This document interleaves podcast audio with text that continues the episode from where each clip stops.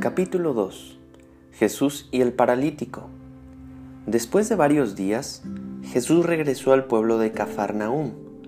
Apenas se supo que Jesús estaba en casa, mucha gente fue a verlo. Era tanta la gente que ya no cabía nadie más frente a la entrada. Entonces Jesús comenzó a anunciarles las buenas noticias. De pronto, llegaron a la casa cuatro personas. Llevaban en una camilla a un hombre que nunca había podido caminar. Como había tanta gente, subieron al techo y abrieron un agujero.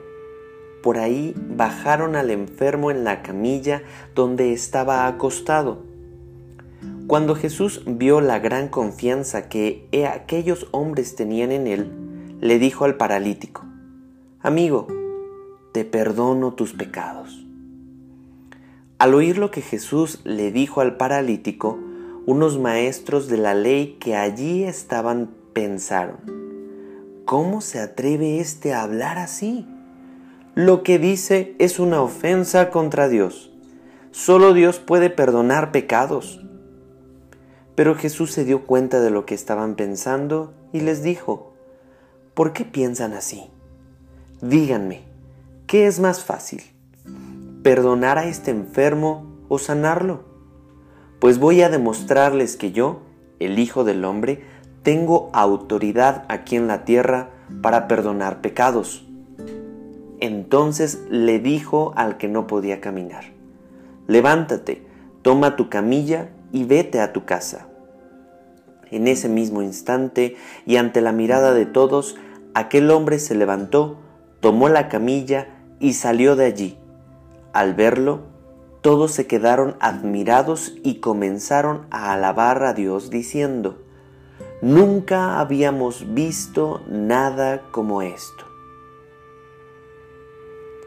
Jesús llama a Mateo.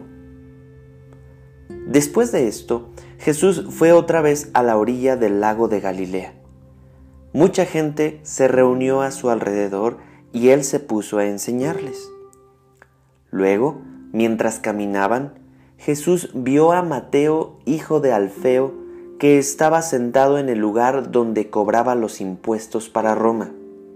Jesús le dijo, Sígueme. Mateo se levantó enseguida y lo siguió.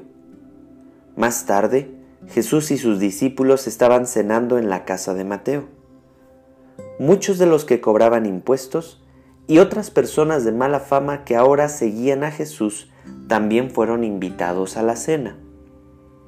Cuando algunos maestros de la ley, que eran fariseos, vieron a Jesús comiendo con toda esa gente, les preguntaron a los discípulos, ¿por qué su maestro come con cobradores de impuestos y con gente de mala fama?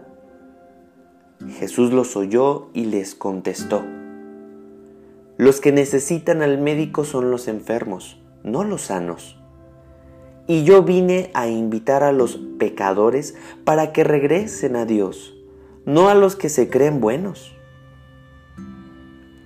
Jesús enseña sobre el ayuno. Una vez, los discípulos de Juan el Bautista y los discípulos de los fariseos estaban ayunando. Algunas personas fueron a donde estaba Jesús y le preguntaron, ¿por qué tus discípulos no ayunan? los discípulos de Juan y los discípulos de los fariseos sí lo hacen. Jesús les respondió, los invitados a una fiesta de bodas no ayunan mientras el novio está con ellos, pero llegará el momento en que se lleven al novio y entonces los invitados ayunarán. Si un vestido viejo se rompe, nadie le pone un parche de tela nueva, porque al lavarse el vestido la tela nueva se encoge y el hueco se hace más grande.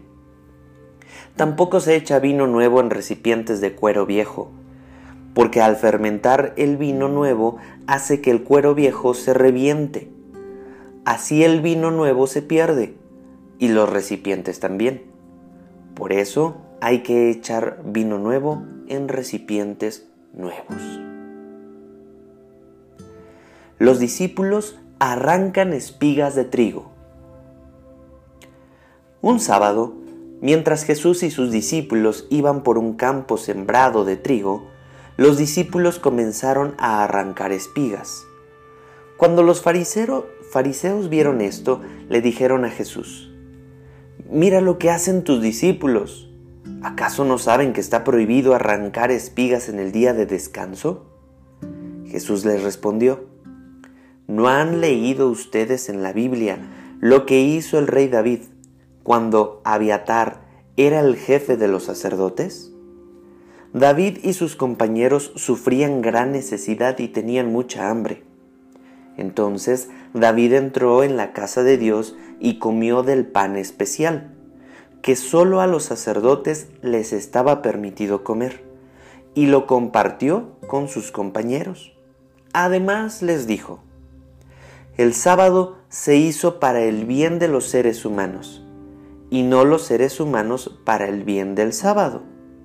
Yo, el Hijo del Hombre, soy quien decide qué puede hacerse y qué no puede hacerse en el día de descanso.